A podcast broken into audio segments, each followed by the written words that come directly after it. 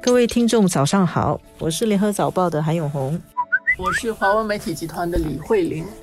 过了十二月一号，我们的集团，我们的新闻工作会进入一个新的阶段。过去几个月，大家都有看报纸，新加坡报业控股集团旗下的媒体业务全部都在规整，成为一个新的公司。那么，新加坡报业控股集团旗下的媒体业务，过了十二月一号就会转移到新报业媒体信托，有一些商业上的、市场上的概念。可是，这个变化对我们媒体来说，对于新加坡的报业发展，还有对读者来说，意味着什么？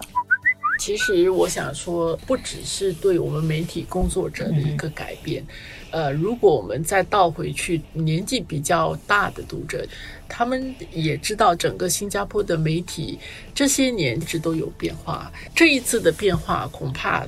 就不是我们联合早报、联合晚报、新民日报内部的这种改组的变化，而是什么呢？如果我们回想一下八十年代初的时候，就是一九八三年的时候，新洲日报跟南洋商报合并成立了新加坡新闻与出版有限公司，后来公司又跟海峡时报出版又合并，之后才成立新加坡报业控股。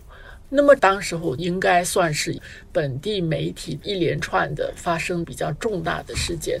那么，现在这一次，原来拥有媒体业务的新加坡报业控股，经过股东投票同意通过之后，就正式把媒体的业务分拆出来。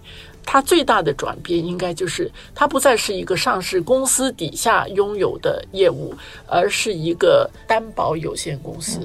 意味着什么？就是这个公司接下来，它还是需要像一个公司这样去营运，它需要有收入，但是它是一个非盈利的一个机构 （non-profit）。任何他所赚取的利润，利润他得到的这些收益，他不会去做其他方面的投资，他也不会去交给股东，而是他还需要把这个钱重新再投入在媒体的运作当中，就是非常集中的在做媒体。那么为什么这么做？因为我们愈发的了解，现在媒体的经营面对了很大的压力，包括科技的颠覆啊等等这些。过去的那种营运的方式难以为继，对社会的层面有一个比较大的影响，就是主流新闻媒体它应该是这个社会的 public good，嗯，是公共物品，它其实是为大家服务的，嗯。但是如果它还属于一个上市公司的话，因为上市公司它需要向股东交代，它的很多考虑点就不一样，所以现在就让这个媒体的业务回归到它作为一个公共的物品，那么它其实需要得到社会的资源和支援。这个其实是我们整个社会共同拥有的。如果读者或者听众，或者是我们的视频的观众，他们愿意要支持，订阅是一个最简单可以做的一件事情。当然，广告这两个渠道都是比较传统的可以做的，但是他们也可以通过捐款去支持他们。这个并不是说新加坡这么做，其实我们知道，在其他地方媒体的经营面对很大的挑战的时候，现在有一些成功的模式，包括英国的《卫报》，他们用一个信托这样的一个方式，其实也是一个众筹的方式，让公众可以一起来支撑它，一起来监督它。所以媒体会回归一个公共产品的一个属性。那我下一个问题，现在做记者采访这个李社长，下一个问题是这个消息我们从年终就听说了嘛？然后从年终一直到现在十二月，这过去好几个月，差不多半年多来，集团内部在做什么？因为这个会是一个相当大的过渡。那么接着下来，到底？作为一个公共的物品，之后我们要做些什么？报业控股旗下的这四种语文的报章，跟我们的电子数码平台，还有我们的电台、我们的期刊等等，我们要发挥怎么样的影响？要做一些什么？这个需要去想。接下来要怎么布局？同时，虽然有了支持，但是经营的模式还是要去想怎么样去开出一条路来。所以几个方面，技术。产品，大家不太习惯听这个，特别是华文媒体的受众可能在本地，但是 product 这个是很重要的。它作为一个电子的产品、数码的产品，用户的体验其实是很重要的。它新闻的摆放的方式，让你使用的方式，点击一个什么顺还是不顺，这些思路，这些是这几年都比较新的，需要去照顾到的。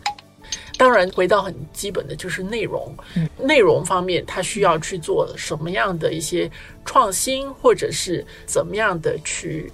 针对他的对象，我现在不能透露太多，因为我们有很多大的计划在进行，到时候也是要公告天下。但是现在只能够说我们在做很多这方面的准备。当然，你要做这些准备的话，人才是很重要的。到最后，其实媒体的工作，我觉得很重要的一点是人才。这个人才的来源在哪里？怎么去发挥？你到底要他做些什么？他牵涉到的，我们做新闻的人，天天就是观点是什么？你的文字的能力是什么？思考是什么？你的知识有多少？这些不是读者马上能够。从我们的产品，大家翻一下《联合早报》或者不同了，呃，有不同。我多盼望能够马上看到这个不同，但是恐怕需要一段时间去酝酿、去做这个准备。但是至少我们呃要开始做这样的准备，因为过去的这些年，当媒体的业务。盈利受到很大的压力的时候，作为一个上市公司，它的选择很少。它除了开源，它就是节流。所以，为了削减成本，报纸不能随便涨价啊，读者会有很大的反应。这些是从商业的角度要很小心的去考虑。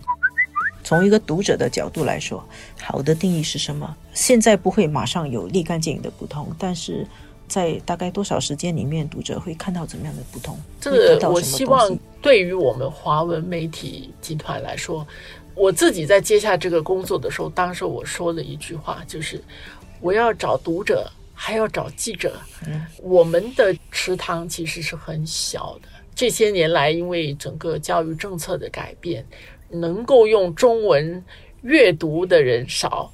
书写的人那就更不必说了，还要言之有物。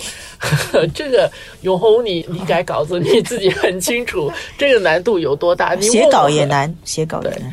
你问我说，我工作目标什么时候可以达到？我觉得，当然我们心里总要定下一些目标，但是真的是需要。逐步去推进，这个并不是说马上开水喉。现在新闻部长五月份的时候也说，政府是愿意支持这个转型，包括技术上的资源，还有加强我们的这个能力方面，这个政府愿意资助。但是现在的情况。对华文媒体集团来说，并不是你扭开水喉，水就会流出来。而且现在恐怕要来盛这碗水的人是很多的，因为中国的市场的关系，现在对能够掌握中文的人才的需求是很大的。所以，人才竞争真的是第一大竞争，其实是。